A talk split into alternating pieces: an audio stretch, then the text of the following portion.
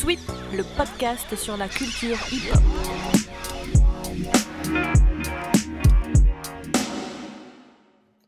Yo yo Mufasa et Sandrine Lescourant, comment tu vas? Très bien, et toi? Ça va, nickel. Ça va, merci. Euh, alors il y a un tout petit temps de latence, mais du coup on va, on va faire euh, l'interview comme ça, hein, puis la personne gérera après. Euh, on est trop content de te recevoir. Merci de nous accorder une heure de temps qu'on devait avoir ce matin et que finalement on a maintenant. J'en profite pour rappeler aux gens qui nous rejoignent sur le podcast que maintenant, ou même peut-être qui sont tombés dessus par hasard sur les épisodes précédents, que le podcast s'appelle Sweep, S-W-E-E-P, que le sweep c'est un mouvement euh, de sol, c'est un mouvement de break, et qu'il est disponible sur euh, différentes plateformes, sur Deezer, Spotify, Apple Podcast et YouTube. Donc euh, pour les gens qui sont intéressés, n'hésitez pas à vous abonner. Et on va pouvoir démarrer direct. Moi j'ai une petite anecdote pour démarrer, pour démarrer avec toi. C'est que à la base je faisais que du break. Et t'es la première personne que je me suis mise à regarder, la première danseuse que je me suis mis à regarder qui faisait autre chose que, que du break en fait. Je regardais que des vidéos de breakers, tu vois. Et je suis tombé par hasard sur toi euh, quand tu faisais les événements Red Bull euh, Billit euh, en 2012 ou un truc comme ça. Mmh et j'ai tellement kiffé qu'ensuite je suis allé voir plein de vidéos de toi et ça a été un peu ma porte d'entrée vers, vers une autre manière de bouger que juste des breakers qui se lancent par terre. Donc Merci pour ça. Et peut-être que pour commencer, euh, tu, peux, tu peux te présenter Ouais, ouais, carrément. Bah, déjà, euh, je suis honorée d'entendre ça parce que euh, moi, pour avoir été sur Who Got the Flower, je suis assez aussi fan de tout ce que vous avez pu mettre ensemble à l'œuvre pour la communauté. Et voilà, je me suis pris des bonnes petites gifles aussi en, en te regardant danser. Donc, c'est hyper réciproque ce, ce feeling-là, en tout cas. Euh, me présenter. et ben, vous l'avez dit, je m'appelle Sandrine Lescourant. Euh, c'est toujours difficile, je trouve, de se présenter, de se mettre dans une petite case, de, euh, de choisir, de choisir qui l'on est. Si, tu veux, on peut, si tu veux, on peut t'orienter hein, pour que tu te bah, présentes. Bah, écoute, non, je, je, je veux dire, on est là surtout pour parler de danse et de danse hip-hop et, et, et, voilà, donc je suis, je suis une amoureuse de la danse hip-hop et de la danse tout court. Voilà. Globalement, j'ai monté, parce que justement, tout cet amour, j'ai monté la compagnie Kilai. Donc, je suis chorégraphe de cette compagnie. Chorégraphe, c'est un bien grand mot, en fait. On écrit tous ensemble. C'est une, une, aventure euh, collective. Euh, et, euh, et, voilà, si en réalité je peux pas me présenter moi totalement sans présenter tous les gens qui m'entourent et et qui permettent de faire tout ce que je fais, tu vois. Mais, mais ouais, je suis, voilà, je suis, je suis danseuse, chorégraphe, artiste. Déjà, artiste, ça fait mal. Artiste, mais oui, en fait, oui. Genre, je le défends. Mais euh, voilà. c'est Et eh ben, là, tu parlais de la compagnie Kilai, du coup. Euh, peut-être que ce qu'on peut faire euh, pour retracer un petit peu le parcours, et vu que c'est un podcast qui traite de la danse hip-hop et du coup forcément du lien qu'il y a avec les battles, et en plus on sait que tu en as fait pas mal, peut-être qu'on peut commencer un peu par, parler du rapport que tu as eu au battle, à la danse hip-hop, on va dire underground, et qu'ensuite après on passe sur l'aspect euh, interprète, chorégraphe, où là, du coup, on parlera, j'imagine, plus des gens qui t'ont entouré, même si peut-être que quand tu faisais des battles, mmh tu étais déjà entouré d'un crew. Donc, peux-tu nous raconter, par exemple, euh, comment tu as commencé euh, la danse hip-hop? Parce que juste avant la danse hip-hop, tu faisais des danses académiques, c'est ça? Oui, c'est ça. J'ai démarré petite par la danse classique. la danse contemporaine, le modern jazz, l'afro-trad. Et en fait, en afro-trad, on dansait essentiellement en rue, donc grosse liberté. ah, enfin, j'avais plus besoin d'être, de rentrer les jambes et, le bassin, et je pouvais juste voilà, laisser exprimer ce qui devait. et puis, et puis, donc là, à cette époque, j'étais à Nice, sur le parvis du, musée d'art moderne et contemporain. C'est là-bas que les danseurs hip-hop s'entraînent. Et du coup, il y avait des b-boys qui s'entraînaient. Et gros kiff, gros gros kiff. Euh, j'ai commencé à prendre des cours de hip-hop, mais c'était un peu des chorégraphies toutes mélangées. il y avait tous les styles mélangés dans la même chorégraphie. Et puis, et puis j'ai commencé à mélanger un petit peu tout ce que je savais faire, donc y compris le dancehall, voilà, toutes les influences que j'avais reçues. Et puis je dansais sur du son hip-hop. Voilà, ça a démarré comme ça. Et, et, à côté, donc il y avait les breakers un petit peu, un petit peu froid. Je ne sentais pas trop d'affinité pour aller direct les checker. Mais je sais pas, il y a le bagou qui m'est. J'avais du bagou, j'y suis quand même allée et puis on a commencé à échanger. Et en fait, une fois qu'on s'est connecté, bah, on échangeait des skills debout, des skills au sol et, ça, a commencé par ça. Puis très vite, j'ai rencontré dans un concours de danse un peu à la street dancer à Nice, j'ai rencontré les membres de mon groupe Ego Trip. Et, et, voilà, et là, du coup, coup de cœur. Et là, donc, là j'ai vraiment rencontré ma famille et, et, et je finissais mes études à la fac. Et du coup, j'ai acheté une sono et je me suis dit, OK, je vais passer mes journées à m'entraîner sur le parvis du Mamac. Et, et c'est ce que j'ai fait entre le parvis du Mamac et le palais des festivals de Cannes. Et je passais ma journée à essayer de, juste d'être le plus honnête possible dans mon mouvement à chaque fois que j'entendais un son nouveau, en fait. Et je me disais, ah non, là, je le représente pas assez bien. Et je me butais à ça. Et, c'était vraiment notre, notre, notre moteur avec, avec Ego Trip. Et puis quand tu as, quand, quand as une famille comme ça, en fait, qui te connaît aussi très bien et qui connaît dans tes passages en fire, ben, tu peux pas leur mentir. voilà. On connaît, on connaît. Ça fait du bien, ouais. Donc, du coup, c'est comme ça que j'ai démarré. Après, les battles, en fait, j'ai découvert les premiers battles parce que mon crew en regardait. Et, je me, et la première chose que j'ai dit, c'est Mais franchement, mais c'est de la danse. Comment on peut départager les gens avec de la danse Je sais pas, c'est que de l'ego, je trouve. Ils sont là, et au plus fort, à celui qui se la raconte le plus. je, trouve ça, je trouve que ça n'a pas de sens, en fait, de, de mettre sais pas, c'est un art, ça n'a pas de sens de le mettre à l'endroit du jugement. Et puis, il y avait une autre partie de moi qui me disait, en même temps, je sais que si je faisais ça, je serais en feu. et, euh, et, du coup, ben, c'est ce qui s'est passé ensuite. J'ai fait une première qualif euh, à Marseille, où je n'ai pas du tout été qualifiée, mais euh, j'ai senti que j'avais ma vie à raconter quand je suis montée sur scène. Et, et ça a démarré comme ça, en fait. Voilà. Oui, parce que c'est ce que j'allais dire quand tu commençais à quand tu commençais à parler de ton premier ressenti quand tu as vu des battles. C'est vrai que quand on regarde des battles, moi quand je t'ai découvert sur le Red Bull euh, comment on en regardait encore un hier avec Matisse quand tu es tombé au Trocadéro contre Reta ou d'autres ou d'autres gars qui qui sont des fois vulgaires, des fois provocants, et de voir à quel point tu as suivi ta posture face à eux, et comment, et comment tu rentres quand même dans ce jeu du battle, j'ai l'impression avec plaisir, euh, je me dis que c'est quand même un jeu auquel tu t'es rapidement pris, quoi. Mmh. ben, je pense que ouais, ça pique. Hein. Quand, quand, tu démarres, ça te pique.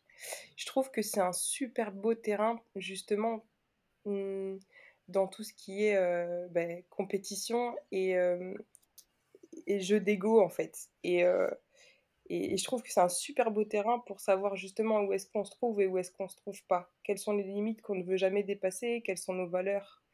Et ça a été un, super tremplin pour moi, un super... Euh, ouais, vraiment un super terrain de jeu. Enfin, plus que ça, ça a été... C'est juste énorme en fait, ce que ça a pu m'apporter. Mais ouais, je trouve en tout cas que c'est, oui, pour toutes les, les, vidéos que tu as pu voir où euh, j'ai été challengée euh, par, euh, par des compétiteurs qui essayent de, de, de, stabiliser, c'est vrai que c'est vrai que j'en ai enchaîné pas mal. Et je voulais toujours répondre avec la danse en fait. Pour moi, la, la danse, elle répond à tout. Je, je disais que les, les que, les derniers battles, euh, les derniers battles dans lesquels je t'ai vu, c'est ceux du Summer Dance, donc le Summer Dance Forever qui a lieu en Hollande, qui est un peu l'événement euh, le mieux répertorié en termes de niveau de danse, de danse debout en hip-hop. Du coup, c'est il y a 3-4 ans, je crois, que tu as fait ces derniers battles. Et du coup, ces dernières années, euh, ça a évolué comment entre les premiers battles que tu faisais et ces dernières années, la place de la compétition, de ce monde de comparaison dans le hip-hop, euh, t'es encore dedans? C'est comment? Euh, En fait, j'ai l'impression d'avoir un tout, autre euh, rapport au milieu du battle aujourd'hui. déjà, ben, justement, ce battle, le Summer Dance, comme tu disais, ça devait faire, ça doit être il y a 4 ans.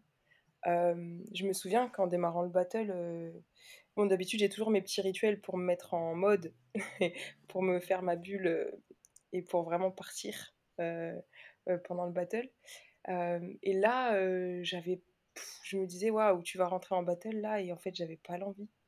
Et c'était pas l'envie, c'était juste que j'avais pas le feu, la dalle, l'envie justement d'aller d'aller d'aller chercher la compétition. J'avais juste envie d'échanger et j'étais avec Alex, The Cage à ce moment-là.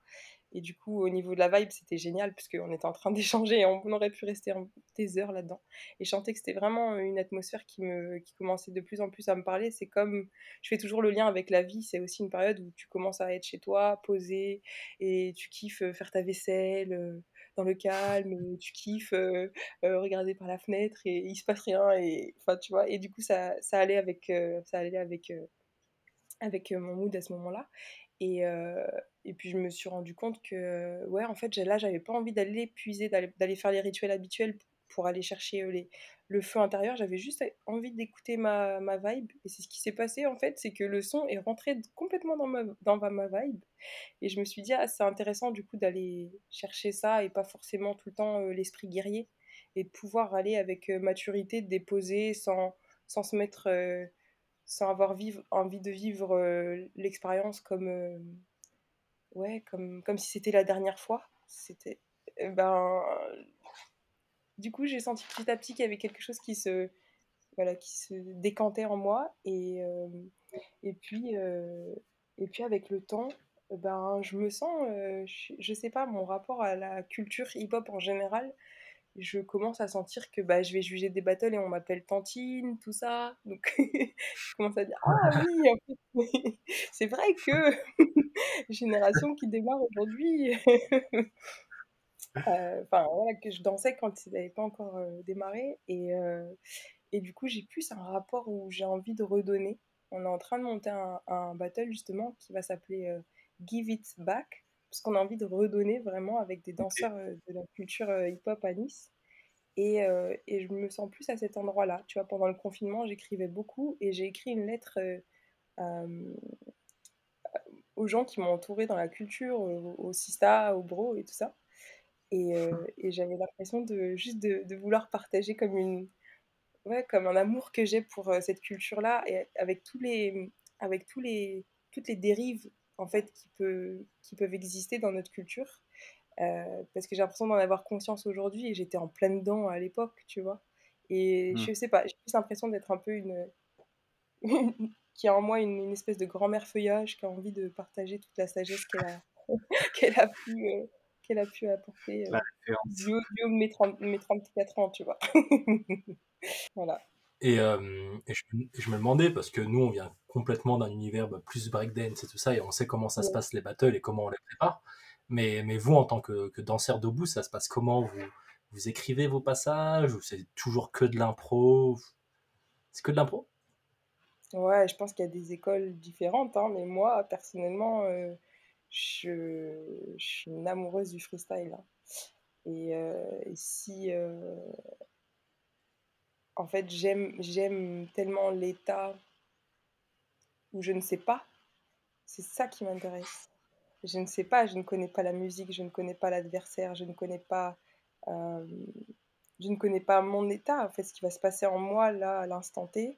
Euh, c'est ça qui me plaît, et c'est du coup de me découvrir. Enfin, j'ai vraiment l'impression de voyager, de et, de, et qu'il y a tous mes sens qui sont, qui sont mobilisés en fait à ce moment-là. Euh, tout, tout devient inspiration, c'est ça qui me plaît vraiment. Après, bah oui, à la salle, ça nous est arrivé de travailler plutôt des phases ou de travailler des skills ou des manières de toucher le sol ou... Euh, euh, oui, bien sûr, et que, et que tu es heureux quand tu as réussi à, à, placer une phase. Mais moi, personnellement, même si je pouvais en avoir 3-4 dans ma tête, au moment où il s'agissait de danser, ah. euh, je, je n'arrivais pas à les placer. C'est rare en tout cas. ça, me paraît fou parce que même quand tu parles de tes premiers entraînements à, à, Nice et que tu dis que juste tu mettais tes premiers, tu mettais les sons et que ton but dès, dès du coup dès, tes, tes, débuts dans, le, dans la danse, euh, tu avais comme euh, comme envie d'être honnête sur le son que tu mettais, euh, ça me paraît ouf, parce que Mm. moi j'ai l'impression que tous les jeunes que j'ai croisés, ou tous les gens qui démarrent la danse hip-hop, euh, se posent pas trop ces questions, et que souvent juste euh, le but c'est d'avoir des phases, d'avoir de la technique, et que ensuite plus tard vient la question de l'honnêteté, de la fragilité, et, et que, en tout cas dans, dans, dans la sphère de break qu'on a nous, et du coup t'entends parler de l'honnêteté comme premier truc, et comme envie de juste être dans une situation où tu ne sais pas, Mm. ça me paraît méga courageux. Je sais même pas si moi maintenant je me retrouve souvent dans cet état-là, tu vois. Ouais, je crois que c'est. euh, je sais pas, j'ai l'impression que c'est une, une démarche vraiment. euh, je sais pas, quand, quand on. Enfin, moi en tout cas, quand j'ai voulu devenir danseuse hip-hop, euh, que je me suis dit je vais m'entraîner et je veux vraiment vivre de ça, tu vois, derrière, je pouvais pas. Je pouvais pas me mentir dans le sens où. Ben, voilà, il y avait. il y a- Je suis la seule à danser dans ma famille. euh, je voulais. Je sais pas, je- pour moi, c'était vraiment. euh, rendre les choses vraies, quoi. Et, et du coup, quand j'entendais un son, si, je me sentais des fois, euh, je le prenais, mais je pouvais sentir que je, je mentais un peu, tu vois. Et, et du Mhm. coup, ça me, ça m'obsédait. Et je, donc j'ai, j'ai commencé à créer du coup des gestuels qui me permettaient de, de, de ressentir telle ou telle, telle ou telle musicalité, mais de la manière la plus pleine possible, en fait. Mais euh, bien sûr, et après, c'est plus tard, en fait, que les skills, vraiment aller chercher les infos sont euh, est arrivé, euh, le fait d'aller vraiment prendre des workshops. En donnant des workshops, en fait, j'ai pris des workshops, j'ai rencontré euh, on a fait les encha- je me souviens des entraînements avec Mich aussi. et là, là, vraiment, on a rentré dans tout l'aspect transmission qui me plaît euh, énormément. Et, euh, et c'est à ce moment-là que j'ai vraiment dit, ah ok, ah ok, ça s'appelle comme ça, ah ok, ça a un nom, ah ok, ça vient de tel ou tel point, ah c'est intéressant. Et, et du coup, euh, ça me plaisait en fait d'aller d'aller aussi connaître la jeunesse. Et, euh, Mm.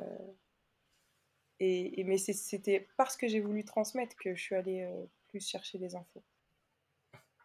Et j'ai Mm. l'impression que, que là, en ce moment, tu es vachement dans une démarche d'accès à la culture pour, pour tout le monde, notamment bah, avec, avec bah, tes, tes créations que, où tu donnes accès à des, hum, à des amateurs ou encore avec Hip Hop for, for Hope.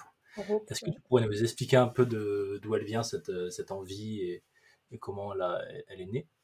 Euh, ouais, en fait, j'étais à Hyper Week euh, en Italie, euh, l'événement de Miyako, et, et puis c'était une période où justement j'avais fait beaucoup, beaucoup de battles, on m'avait appelé un peu partout, et, et à un moment, en fait, ça m'a dépassé, euh, ça m'est arrivé de, que, que les gens m'acclament et que j'ai aucune envie d'être là, et, ou de rentrer dans mon, hôtel et, de pleurer toutes les larmes de mon corps parce que je me sentais seule au monde, alors qu'il y avait une, émulsion. Quelque chose d'hyper fort euh, dehors. Donc, quand tu commences à perdre ça, tu sens qu'il y a quelque chose qui te manque. Et en fait, euh, euh, en arrivant en Italie, il y a eu Steve One, qui est donc le, le fondateur de Hip Hop for Hope, qui a fait, qui faisait une conférence, en tout cas une présentation plutôt, je veux dire plutôt une présentation de, de, de, ce qu'il mettait en place donc auprès des, des, des jeunes enfants philippins aux Philippines. Et, euh, et, il a, et son, voilà, son envie, c'était vraiment d'apporter le hip-hop euh, euh, à des publics qui sont complètement exclus. Et en fait, de, simplement de le remettre, de, le remettre à l'endroit où, d'où il naît, quoi, du ghetto, au dans le ghetto. Et du coup, j'ai été, pris une claque, une grosse claque, et j'ai, j'ai, senti que, ok, bah là, il allait ne plus exister que ça. Et, euh, et, du coup, je suis, allée, euh, je suis le voir et je lui ai dit euh, si je peux aider pour quoi que ce soit, même peut-être juste donner ma rémunération, par exemple, ici à Hyperweek ou quoi. Et il m'a, il m'a dit Je te sens bien, tu veux venir avec nous sur la prochaine édition Et j'étais What? Ok, bah pourquoi pas? Et en fait, ça a démarré comme ça. Et, et, on est, et quand je suis arrivée aux Philippines, je m'en souviendrai toute ma vie d'avoir vu tous ces gamins, il y a une centaine de gamins qui entourent le camion dans lequel on arrive et qui ont envie juste de faire des waves, on parle pas la même langue, mais d'un coup, d'un seul, ils sont hyper connectés, ils sont là, ils groovent, déjà, ils ont déjà le, le bounce dans la tête, et, je me suis dit, je sais pas, j'ai senti ce truc en moi en me disant, t'es à la bonne place, Mouf, et ça faisait longtemps que je le, je le sentais plus, et, voilà. Euh, et, du coup, ça a commencé comme ça, et en fait, ça, ça, ça a été la petite graine qui a fait pousser tout le reste et qui a fait qu'ensuite je me suis rendu compte que ben, c'est ça que je cherchais, c'était juste de me dire que c'est, on n'était pas, j'étais pas que là pour le, pour la compétition ou, pour exister. J'avais besoin de me dire oui que je, prenais ma place dans ce monde et on me l'a, on me l'a, on me l'a donné, on m'a accueilli, c'est, c'est magique. Mais ça suffisait plus et là j'ai senti que cette petite graine m'a permis ensuite de me dire bah en fait euh, la danse a un pouvoir magique et du coup si ça l'a eu pour moi à ce stade-là, ça peut l'avoir pour euh, beaucoup de monde. D'où donc euh, l'envie après d'ouvrir à des amateurs, de, faire corps en fait entre aussi la vie de tous les jours et, tu vois, et le, milieu, du théâtre ou, de la scène, de ne pas avoir ce, quatrième mur hyper, sérieux. pour moi, c'est, c'est important que ça reste de l'ordre du commun des mortels. Puisque c'est quelque chose qu'on a tous en nous en réalité. on, est on est tous danseurs quelque part. Et donc, c'est à cette, c'est à cette même euh, période où tu vas pour la première fois aux Philippines avec mmh. l'association Hip Hop for Hope que tu décides juste après de créer Kilai, ta compagnie? Ou est-ce que ça s'est déjà fait avant? Euh, J'étais déjà, en fait, le premier le premier, enfin, le premier élan, j'étais aux États-Unis avec Gillian Meyers et j'avais envie de créer. donc j'étais déjà interprète pour différentes compagnies. J'avais envie de créer, mais je flippais. Et, euh, et puis j'ai fait un petit duo avec elle là-bas euh, en l'espace de 4 jours. Et tout était magique, fluide. Je me sentais comme un poisson dans l'eau. Et ça m'a vachement apaisée. Et en rentrant, je me suis dit, bon, allez, je, je vais partir sur une exploration qui a duré en fait un an où euh, j'écris comme cobaye euh, euh, quatre danseuses coup de cœur que, qui sont voilà, qui sont aujourd'hui pour la plupart des, des sœurs, des, complices de travail et de vie. Et, et j'avais eu la chance du coup de danser déjà pour Abraham Tismé. Et on s'est tous rassemblés. Et en fait, le premier jour où je leur propose de faire une exploration, c'était en vue de faire un, show en plein air à Nanterre, il me semble, ça fait longtemps. Et, et au moment où j'arrive devant Abraham pour se rencontrer pour la première fois et, et se dire, bah alors c'est quoi pour toi la musique, c'est quoi pour toi la danse et comment on va faire pour créer ensemble? Et ben on m'appelle pour me dire que cette possibilité de jouer est annulée. Donc du coup je me, je me retrouve devant lui un peu dépourvu en disant bah, je sais pas euh, ce qu'on va je sais pas ce qu'on va faire. Enfin peut-être que ça vous intéresse plus du coup. Et en fait ils étaient hyper motivés et voilà. Et s'en est suivi une exploration qui a duré sur euh, sur un an. Et euh, il n'y avait pas d'idée forcément de spectacle au démarrage. Je voulais juste des cobayes pour pour explorer toutes les idées les mille et une idées qui me trottaient en tête et puis, euh, et puis voilà, en fait, est né euh, Parasite, euh, ma première pièce, qui a ensuite joué. Enfin, on répétait à Suresnes parce que les studios, le théâtre de Suresnes, donc théâtre Jean Villard, nous avait prêté des studios là-bas. Et, et puis, le directeur est passé, il nous a proposé pardon, une, une progra. Ça a démarré comme ça. Voilà. Et donc, à ce moment-là, où tu passes plus ou moins du monde du battle au monde de la créa. Pour situer un petit peu, et vu que ton but et le nôtre aussi, c'est de d'expliquer un petit peu aussi aux gens qu'est-ce que c'est que ces mondes étranges de la danse, des battles, et qu'est-ce que ça a de différent avec le monde de la créa. Là, tu parles d'une expérimentation d'un an, donc qui s'est allongée comparé à ce que tu avais prévu, d'une expérimentation d'un an dans des lieux. Donc, ça veut dire qu'à un moment donné, avec des gens, vous vous mettez à bouger votre corps et à poser des mots sur ce que ça fait, sur ce que vous voulez faire donc à passer du, vraiment du temps à faire ça, ça, ça devient, je pense, le centre de vos vies. Mais concrètement, il y a des, il y a des subventions pour ça, il y a des théâtres qui t'aident. Est-ce qu'à côté, à ce moment-là, tu as un autre métier? Comment est-ce que une vie si loufoque que la vie de danseur pour la plupart des gens, tu vois, comment une vie comme ça, ça se construit? Ah, Déjà, c'est une super question parce que je me suis toujours imaginé essayer d'expliquer tout ça à ma famille et du coup, j'espère qu'ils écouteront le podcast. c'est pour la bah, pareil, vu que moi j'essaye de leur expliquer, comme ça euh, je leur passerai ta réponse. Euh, alors, euh, du coup, ben, par où commencer? Est-ce qu'il y a des subventions? Comment ça, comment ça fonctionne? En gros, moi, sur la première exploration, tout le monde était bénévole et avait juste envie, parce que chacune, chacune, chacune et chacun était dans d'autres projets, etc., avait envie d'explorer le mouvement et, et, des contraintes, en fait. Donc, on va, dans, on va prendre une salle de 10h à 18h ou en demi-journée et on va, on va expérimenter, bah, tiens, ma danse, c'est plutôt ça. Et c'est marrant, j'ai toujours dansé de cette manière-là et j'avais jamais remarqué qu'on pouvait aussi aller vers cette qualité de mouvement-là. Et du coup, comment on va faire pour échanger les unes avec les autres? Ça, c'était déjà un, premier pas. Donc, en faisant simplement des échanges et des ciphers, on s'inspirait beaucoup les unes des autres. Et puis, la, qualité de danse de chacune, mais, et puis la personnalité. j'ai toujours eu cette chose, quand je rencontre quelqu'un, de, de vouloir de sentir des potentiels en fait. Et, euh, du coup, je commençais à proposer d'aller vers ci, vers ça. Et, et puis les danseuses répondent euh, du coup à, mes, propositions, ce qui fait que ça m'enrichit encore. Et en fait, c'est euh, inépuisable, c'est infini et c'est juste tellement goûtu qu'on n'a pas envie de s'arrêter parce qu'on sent qu'on peut, qu'on peut explorer des heures et puis s'inventer en fait. S'inventer, euh, euh, c'est ça qui est très beau, je trouve. Donc, bon, bref, et donc euh, concrètement, je reviens à l'histoire de. je, je, reviens aux subventions, tout ça. je me suis un peu écartée du sujet de base. donc, pour répondre, en tout cas, oui, nous, on était bénévoles.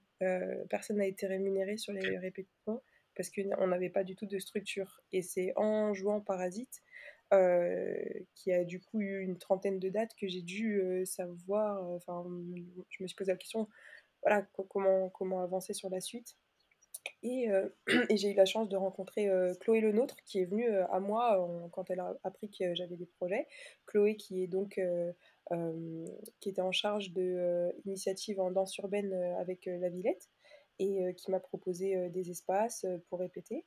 Et, et puis j'ai rencontré Garde-robe, qui est un bureau de production qui se charge donc de la production, de l'administration, un petit peu de la diffusion et voilà de tout l'aspect administratif pour faire en sorte que les projets se mènent à bien. Et donc on a monté un, une production donc en bonne et due forme sur la pièce suivante qui était Icône. Et donc là, on a rencontré la direction régionale, euh, la DRAC euh, pour pouvoir euh, obtenir des subventions et ensuite pouvoir rémunérer les danseurs pendant les répétitions.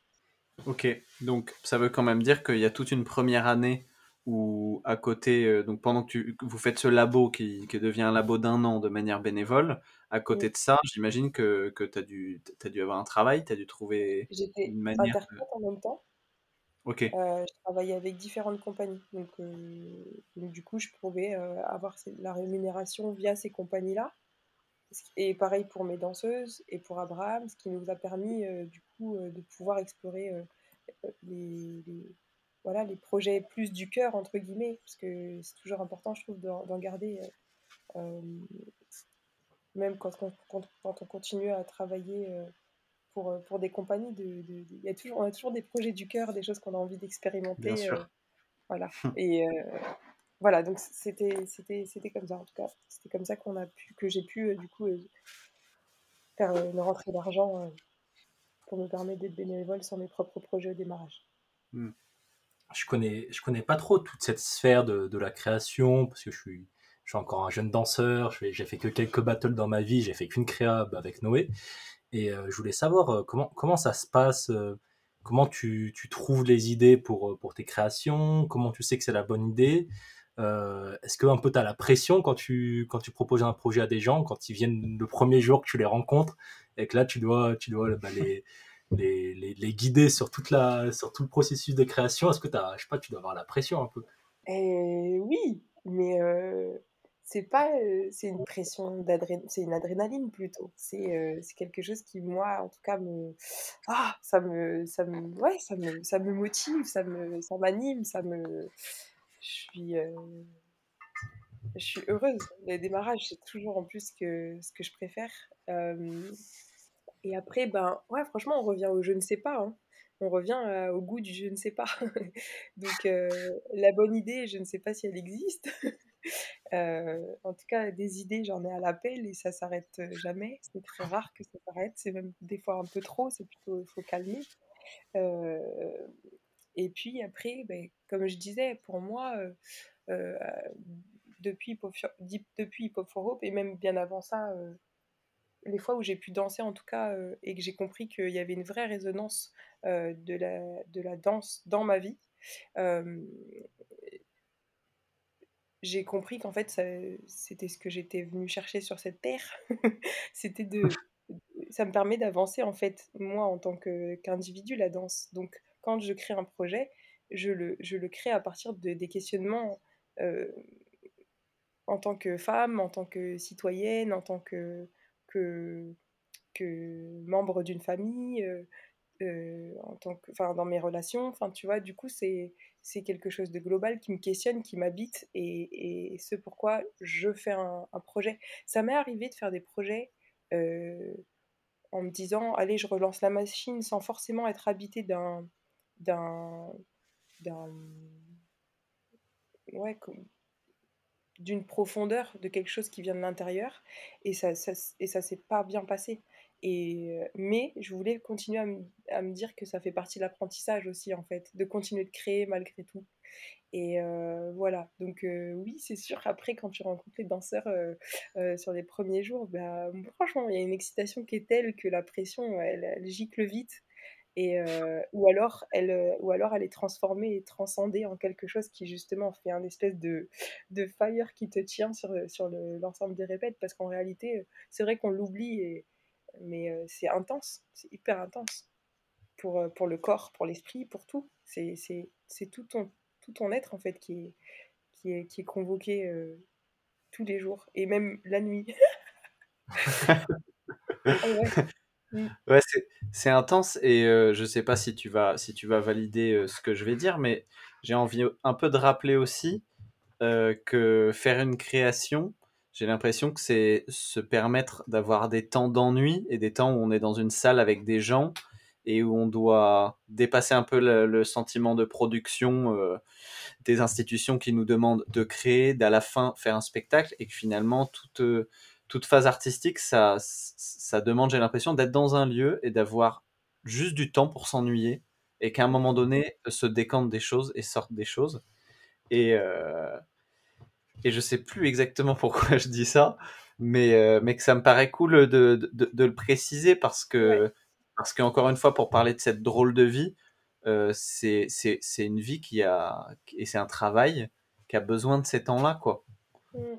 Ça résonne beaucoup ce que tu dis parce que justement, la première fois qu'on a monté Parasite, bon, t'as la fraîcheur des débuts, mais, mais ensuite, quand il a fallu monter Icône avec la production, en se disant bah, qu'est-ce que tu vas faire dans un an, il faut que tu écrives une note d'intention, donc le truc qui t'empêche de dormir la nuit parce que tu dois expliquer avec des mots intelligibles à des gens qui ne dansent pas forcément, mais qui sont qui intellectualise beaucoup la danse, euh, ce que toi tu as dans ton bide, là, dans tes tripes, qui est en train de bouillir et, qui, est en train de bouillir aussi au quotidien, parce que bah, pour le coup, Icône, c'était vraiment, je voulais questionner les influences, parce que aussi on m'influençait à aller faire cette seconde pièce, et ça a démarré là, et en fait, en posant mes yeux sur tout ce qui nous influence de manière euh, euh, volontaire, voire malsaine au quotidien, c'était pas rien. Et en fait, moi, ça me plaisait, en fait, d'aller chercher les mots, de rencontrer des professionnels et de leur, et de leur parler de, mes intentions et de mes envies, parce que je trouve que l'échange est toujours, euh, souvent en tout cas, nourricier. Mais c'est vrai que euh, on peut vite se retrouver du coup enfermé à essayer de répondre à une demande que nous-mêmes d'ailleurs on, invente en réalité. Mais je crois aussi que, tu vois, ça vient aussi, euh, je pense, du background. On vient, moi, j'ai grandi dans un quartier. Euh, ensuite, j'ai déménagé dans le sud de la France. Mais voilà, je suis, je suis issue d'une famille modeste, j'ai fait des études, mais j'ai vite bazardé ça parce que ça répondait pas à mes, à mes, envies de, créer. Et, et en fait, je j'avais toujours cette sensation au fond de moi que bah, les professionnels à qui je parlais, j'avais envie de les amener dans la danse, en fait, dans le mouvement, dans, dans bien, sentir, plutôt que... Il y a des choses qui passent pas, euh, pour moi, euh, qui sont pas de l'ordre de l'intelligible, en fait, et qui passent pas seulement par les mots, et qu'il faut sentir, et il faut laisser un espace immense. Et il faut laisser... Désolée. Pas de souci. Euh, je sais plus ce que je disais, mais oui, comme tu disais, il faut laisser un espace immense en fait pour se perdre, pour, euh, pour se perdre, s'accueillir, pour accoucher de soi, pour, euh, et, et, pour ne pas savoir. Et c'est tellement important de ne pas savoir. Et du coup, je disais que que qu'il y a cette démarche, du coup, toi, que tu as de manière générale dans, dans la manière dont tu fais de la culture euh, pour tous, de la culture sociale et dont tu essaies de le faire. Et peut-être qu'on va essayer de. J'aimerais bien qu'on l'aborde en parlant peut-être de ta pièce euh, en création anyway, parce que je trouve qu'il y a quelque chose d'assez concret pour l'expliquer. Euh, et d'expliquer comment on explique et quel est le rapport avec le monde réel et le monde qu'il y a au plateau, etc. et ouais, non, juste une idée qui me venait, c'était que que ce soit les institutions qui vont subventionner les artistes ou les gens euh, du dehors qui n'ont pas une pratique du corps. Euh, en plus, dans une culture française où on n'est pas dans un rapport au corps qui est très évident et très fort, c'est souvent dur, je trouve, d'expliquer et de créer ces zones de communication entre les artistes, danseurs, qui essayent de faire comprendre pourquoi on bouge et pourquoi on peut pas forcément mettre des mots tout de suite sur, sur pourquoi on le fait, etc. et l'utilité que ça a. Et du coup, j'en viens pour aussi retracer un peu ton parcours au, à ce que tu as fait. Donc, tu as d'abord fait la première création qui s'appelle Parasite, qui s'inscrit, si je dis pas de bêtises, dans un triptyque, donc une suite logique, on va dire, de pièces euh, que sont euh, Parasite, puis Icône, puis Acoustique. Euh, entre-temps, tu fais d'autres projets. dédiés plutôt à, des espaces non dédiés, justement. Il y a un projet de, de rue, je crois que tu as fait. Et on en vient, donc peut-être qu'on pourra rebondir dessus après, mais ensuite on en vient à Anyway, qui est une pièce que j'ai eu la chance de voir il y a pas longtemps. Là, j'ai vu votre sortie de résidence quand on s'est croisés et qui m'a qui m'a touché de ouf, alors que pas beaucoup de pièces de danse me touchent. Euh, tu peux nous expliquer, je pense que c'est un bon exemple, anyway, ce que, ce que tu as fait, ce que vous avez fait euh, pour expliquer le lien qu'il y a entre le monde du dehors et le monde de, dans la boîte noire du théâtre. Oui, tout à fait. Euh, alors, bah écoute, Anyway, ça, c'est une, c'est une création donc, qui est en cours, euh, qu'on aurait dû jouer là le 3 avril, qui donc a été reportée euh, suite, au, suite à la crise sanitaire. Euh, c'est un trio féminin qui du coup nous a amené, enfin la base du, du spectacle. mon envie, elle est née pendant le confinement et j'avais, je lisais des, les écrits de Boris Cyrulnik, qui est un, qui est un psychiatre, euh, qui parlait de résilience. Et, euh, et, je suis toujours très très touchée quand euh, je lis les, les, les, histoires des personnes qui sont éprouvées en fait par la vie. Et il y a quelque chose qui se passe en moi, mais ça résonne fort. Et, et je me dis que la danse à cet endroit-là, elle, a, elle, vient, elle vient donner une porte, une porte d'évasion justement, une liberté euh, juste magique. Et euh, pour moi, en tout cas, elle a été très souveraine. Et j'avais envie, du coup, d'aller plonger euh, dans, dans, cette, cette notion-là, la notion de résilience. Et donc, j'ai beaucoup écrit. Et, j'ai invité ensuite Marie Marcon et Roudia Touré, qui sont deux danseuses et amies complices, à, à, se poser la question justement de leur propre résilience au travers de la danse. Et on a commencé à d'abord écrire et puis de mettre les. bah, d'imaginer que le processus ce serait que de danser nos textes.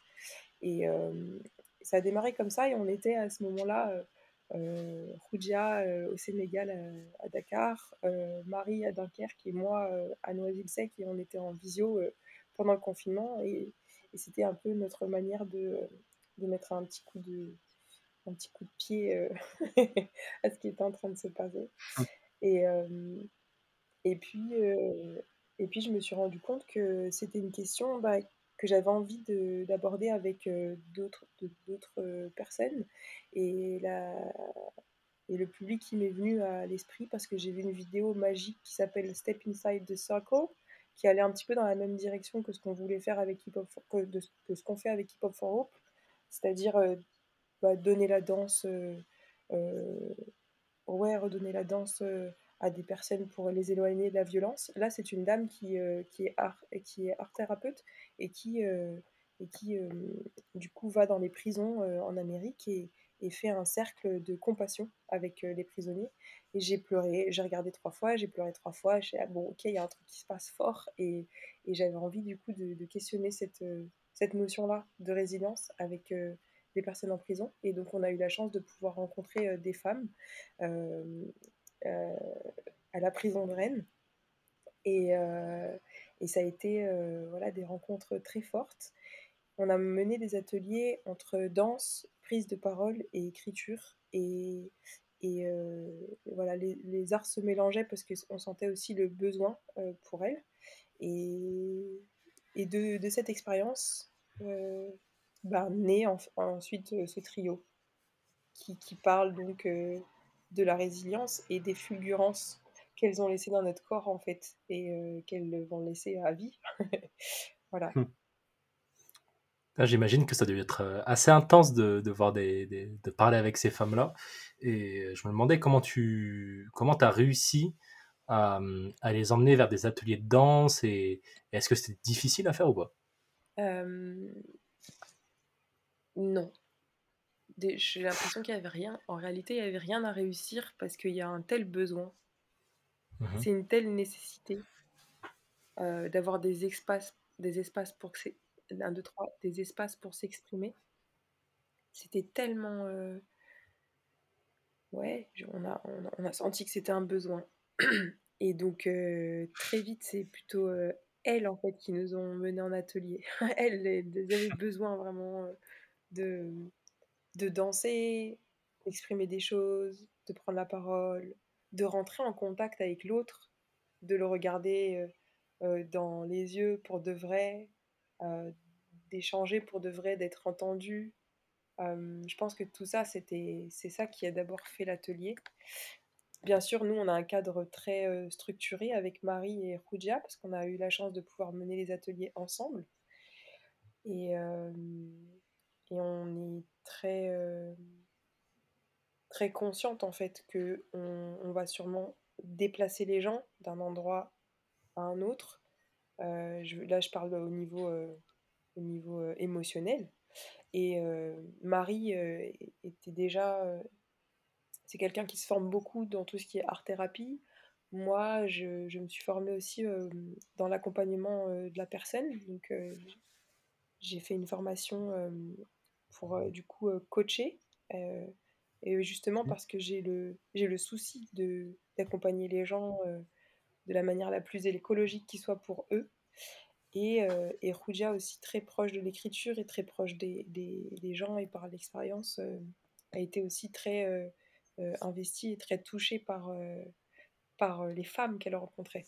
Et, et je dis femme comme ça, j'insiste, parce que du coup, bah, c'était vraiment ça aussi, c'est que ce qui a permis de faire euh, euh, euh, quelque chose d'assez fluide, voire magique, parce qu'on ressortait tout à chaque fois avec des, des, paillettes dans les yeux, et, et, en même temps le cœur lourd. c'était c'était déjà de, bah, de se comprendre, quoi. Les, les personnes qu'on rencontrait là, en fait, ça aurait pu être des sistas. Donc, voilà.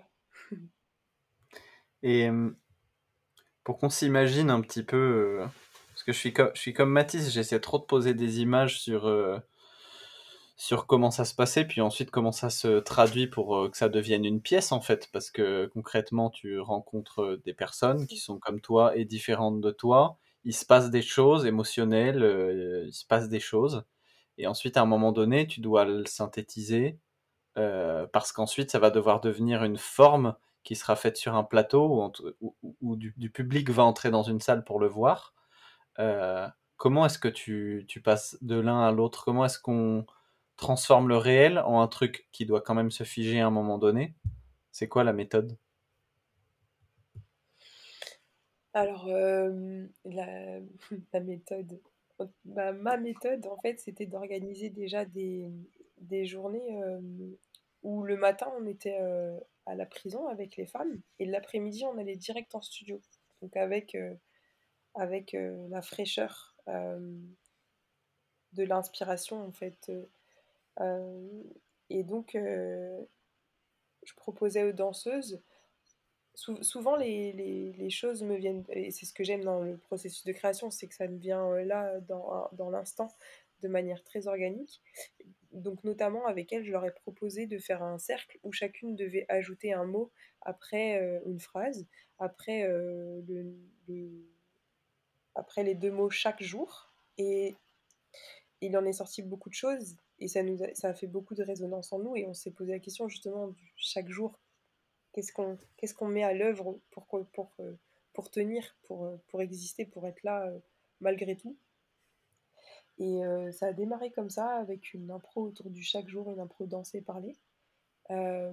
aussi, on avait déjà énormément de matière dansée, parce que du coup, on avait écrit nos propres textes sur nos propres résiliences qui ont forcément résonné avec les leurs, même si on ne vit pas du tout la même chose et que je suis pas en prison et, et je ne je pourrais jamais me comparer à, à, ce qui, à ce qui peut se passer en prison qui est, qui euh, qui n'est pas il y a vraiment des situations qui sont euh, déplorables et, euh, et d'autres qui, ont, qui sont qui sont je pense que le, passer en prison c'est c'est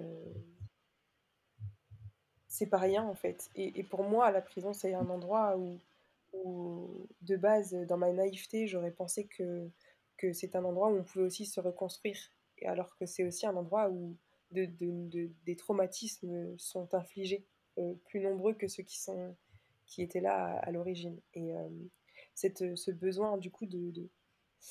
euh, c'était délicat pour moi, en fait, déjà de, de, de faire corps avec ça, d'accueillir tout ça, parce qu'elles nous ont parlé de choses assez deep, et, et, de, et de faire la part des choses entre ce que j'avais envie de dénoncer parce que du coup, forcément, ça, ça, ça met en rage. Euh, et, cette résilience dont elles font preuve chaque jour. Et en réalité, sur la balance, euh, la résilience dont elles font preuve chaque jour euh, est bien plus puissante pour moi. Et du coup, dans le spectacle, c'était tout l'art et la manière de parler de ces deux choses-là. Et, et donc, dans le processus, ce qui se passe, ben, c'est que c'est que à partir des matières chorégraphiques qu'on avait déjà et à partir des textes qu'on avait, on a, on a commencé à chercher du coup comment, euh, comment le mot devenait une extension en fait euh, du, du, corps. Euh, pas que ce soit un moment parlé puis un moment dansé, mais comment en fait notre corps, on se met dans des états de corps qui nous, qui nous, qui nous permettent de parler de cette résilience. Donc dans ces états de corps, il c'est toujours des, des, corps qui cherchent en fait. Et c'est ça que je trouve beau, c'est, c'est des corps qui, qui, sont en recherche de douceur, qui sont en recherche euh, euh, du mot pour s'exprimer, qui sont en recherche, euh, ils sont en quête en fait, et ils passent des strates. C'est ça, je trouve qu'il y a vraiment cette idée de processus même dans la résilience, c'est qu'on part d'un, point A et qu'au fil des, strates, on va petit à petit comme tout un chacun, je crois, aller au cœur de, ben, de, ce qui est, de ce qui est important pour nous. Et je crois, je crois qu'on, en tout cas, un besoin d'évasion. Je, change un tout petit peu de sujet pour peut-être en venir au même point. Euh, par rapport à la transmission et, à la pédagogie, euh, je sais que du coup, c'est forcément des, sujets qui t'intéressent à comment on, comment on transmet ce qu'on fait et pas juste euh, en le montrant sur scène. Euh, si on se lance un petit exercice et que je te dis que tu que, as que 30 minutes euh, à passer avec quelqu'un que, que tu connais pas et que tu vas peut-être pas revoir et qu'en 30 minutes, tu dois lui transmettre l'essentiel de ce que toi, tu as compris dans la danse. Concrètement, qu'est-ce qu'on transmet concrètement quand on a du temps avec quelqu'un? Mmh. c'est une super question. si j'ai 30 minutes avec cette personne, hmm, je crois deux options. D'abord, je vais, euh, je vais simplement, euh, bah, c'est ce que je fais dans mes cours en fait. Je vais simplement mettre la musique, lui demander de fermer les yeux et de me dire à quel endroit dans son corps elle ressent la musique. Et, hmm, et partie de ça, partie de cette énergie-là, je vais amplifier, euh, je vais amplifier juste par les mots en la guidant cette sensation qu'elle a dans le reste du corps. Et, et, de ça va faire naître ben, le mouvement. Et je pense que je, je démarrais par ça. J'accompagne juste en fait le mouvement qui a envie de naître. Pour moi, tout le monde a ça en lui. Et puis, et puis forcément, la musique sera sûrement très groovy. Et du coup, forcément, ça va groover. Et forcément, je vais parler du bounce et du groove et comment du coup on s'installe dans l'espace et comment on s'appuie sur l'espace même et comment on devient, on prend possession de notre corps à travers ce groove-là. Euh, je pense que je parlerai de ça. Et, et je crois qu'en fait, tant que j'ai pas, tant que la personne n'aura pas saisi en son fort intérieur ce que ça fait, je resterai sur ça. Surtout si c'est que 30 minutes. Ok, ça, ça me donne envie de le faire. Mais je me, je, je me dis, sur moi, ça marche. Sur moi, je sais pas si ça marcherait, parce que j'ai pas de groove. je sais pas si, si je le sentirais. Franchement, ça peut être un bon exercice pour découvrir le, le Parce groove. que quoi? Oh là là Oh là là on appelle ça, en psychologie, on appelle ça une croyance limitante. Quoi donc? De, de dire qu'on ne sait pas faire quelque chose? Je n'ai pas de groove. Ouais, c'est vrai que je l'ai un peu posé comme ça. C'est vrai que je l'ai posé comme ça. Mais euh, on va pas, on va pas rentrer dans ma, dans ma, thérapie. Mais si tu veux, on s'appellera pour en parler. T'allais dire quoi, Mathis Euh, je me demandais à quel point tu. Enfin, toutes tes inspirations que tu avais dans, pour, euh, dans ta danse, pour l'enseignement, ou même pour, euh, pour, pour tes créations. Et si t'en as, bah, lesquelles, euh, lesquelles c'est? Franchement, en premier lieu, je vais dire la vie, quoi, ce qui se passe dans la vie. Franchement, on vit dans un monde tellement, euh, tellement insupportable et tellement euh, plein d'amour en même temps que c'est c'est euh, c'est infini, je trouve, l'inspi. C'est, Ouais, franchement, moi, je dirais ça en premier lieu. Et après, ben, forcément, les gens qui, qui m'entourent, les gens que j'aime, les gens dont, dont j'aime l'art et, et, qui, font des choix de vie euh, euh, courageux. ouais, je, vais dire ça. la, liste serait vraiment trop longue si je commençais à dire des, noms. Mais, je trouve qu'on est, ouais, on est, on est influencé en permanence et j'essaye en tout cas d'être, de rebondir que sur ce qui, sur, ce- sur ce qui me, je- tu vois, je fais le mouvement, mais j'arrive pas à l'e- à l'exprimer en fait, ce qui me, ce qui me met en mouvement justement. Et du coup, il y a énormément de choses. Là, euh, je sais pas, pour donner un exemple euh, sur l'année prochaine, euh, parce qu'en ce moment, ça bouge du côté de ma famille, et ben, j'ai vraiment envie de faire un spectacle sur ce thème, sur cette thématique-là. Et donc, quand je dis un spectacle, en fait, c'est c'est le spectacle, c'est un prétexte, mais c'est démarrer le processus, c'est écrire euh, des lettres euh, à ma famille, c'est euh, rencontrer des familles, faire se rencontrer des familles différentes, c'est partir en Martinique, pays que je, n'ai jamais rencontré parce que je suis métisse Ma- Martinique, France, voilà. Et, et c'est aller explorer ben, voilà, comment on danse là-bas, c'est c'est mener des ateliers parents-enfants comme j'ai pu faire et voir du coup dans, dans- le rapport euh, euh, père-fille euh, ou père-fils ce qui, ce qui peut se passer, c'est...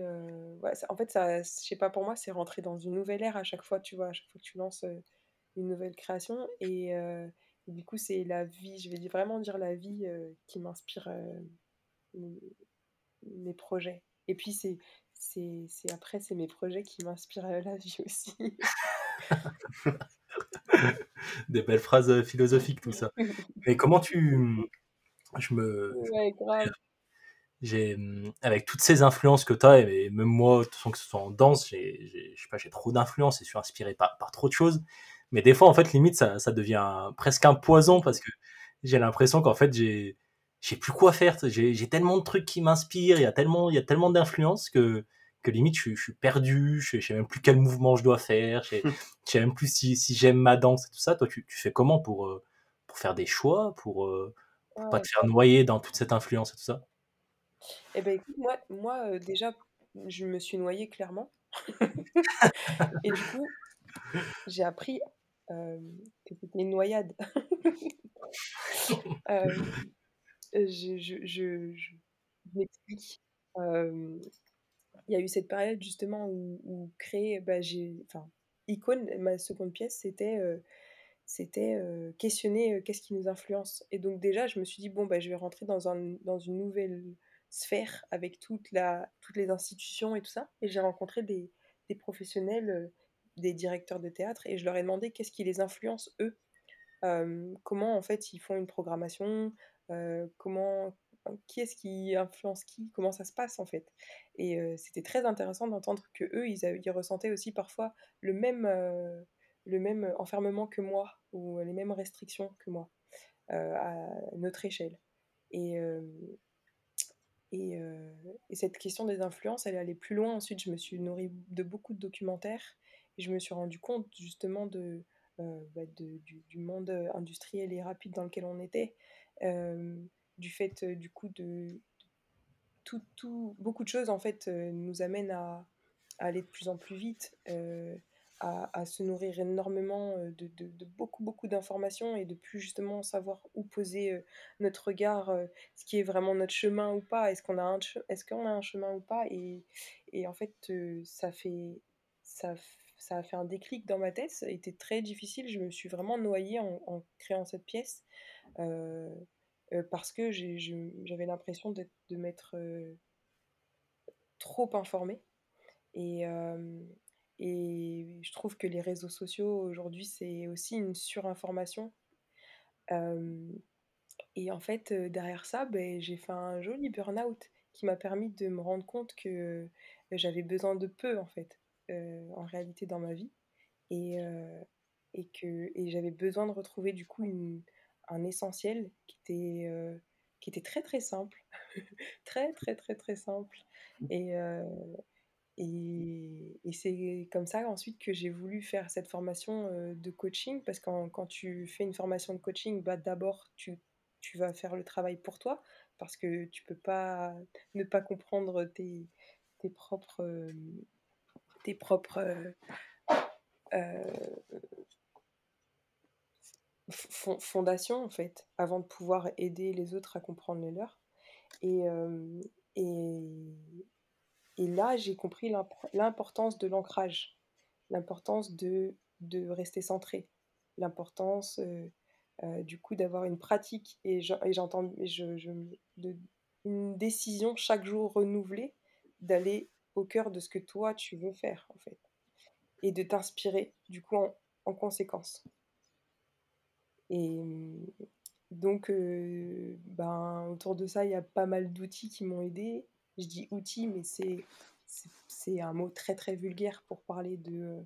Quand je, dis outils, c'est en réalité des vrais, euh, des vrais connecteurs, euh, comme la pratique du yoga, comme la spiritualité comme la pratique de la méditation, le fait de prendre du temps simplement pour converser avec les miens et en fait repérer qu'est-ce qui manque vraiment, tu vois. Et, et du coup, les projets que je fais, ben, c'est pour ça que tout à l'heure c'était un peu Francis Lalanne ce que je disais, mais c'est vrai, les projets que je fais du coup me permettent ensuite de me réancrer dans ma vie, tu vois. Et du coup, Anyway, par exemple, ça me donne une nouvelle direction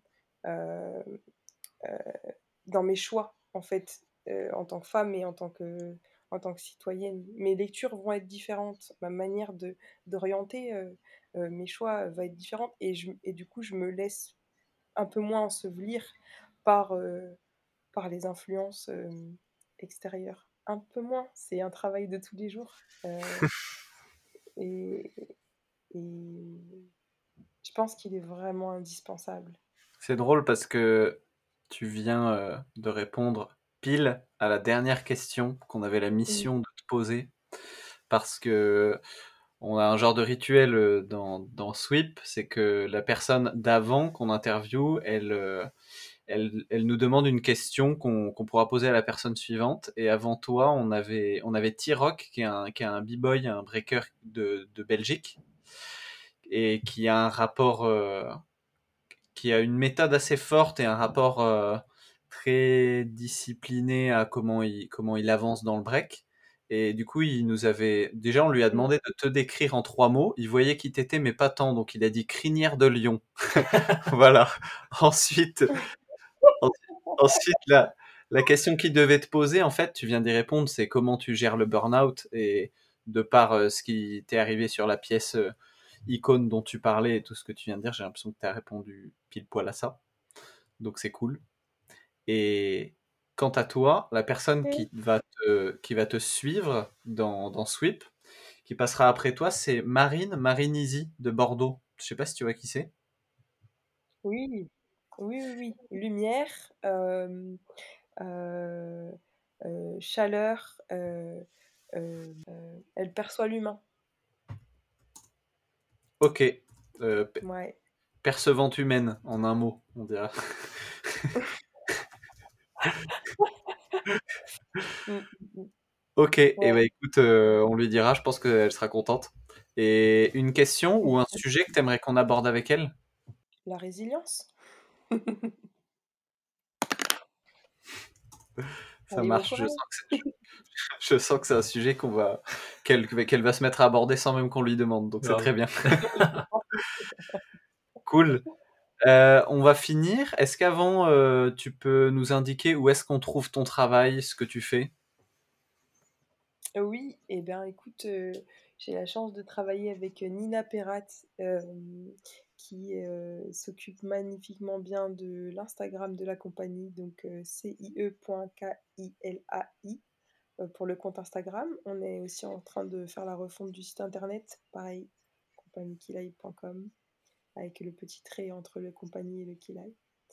Euh, et puis, euh, et puis voilà, on va continuer à partager des choses sur notre chaîne YouTube et, euh, et c'est essentiellement les endroits où nous communiquons.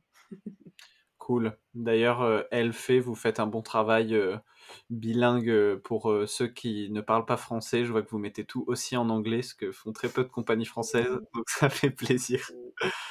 Et, Ouais, en fait, j'avais très envie, justement de je trouve que dans le milieu hip-hop, on me dit: «Ah Mufasa, on ne voit plus», mais les gars charbonnent en fait. C'est juste que c'est juste que je suis pas dans les battles, et que et que je travaille à un autre endroit et ça me ça me fait plaisir du coup de pouvoir partager, aussi pour, toutes ces personnes que j'ai rencontrées, partout et qui parlent pas forcément français.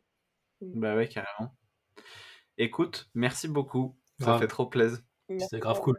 Ouais, grave, moi aussi. Vraiment, merci pour l'invitation. Et, euh, bonne continuation. T'as dit quoi? Il est bien ce binôme, vous avez une bonne vibe cool. c'est les deux générations du groupe, ça marche bien. ah, c'est pour ça. Prends soin de toi, à bientôt. à la prochaine, prends soin de toi. Ciao. Ciao.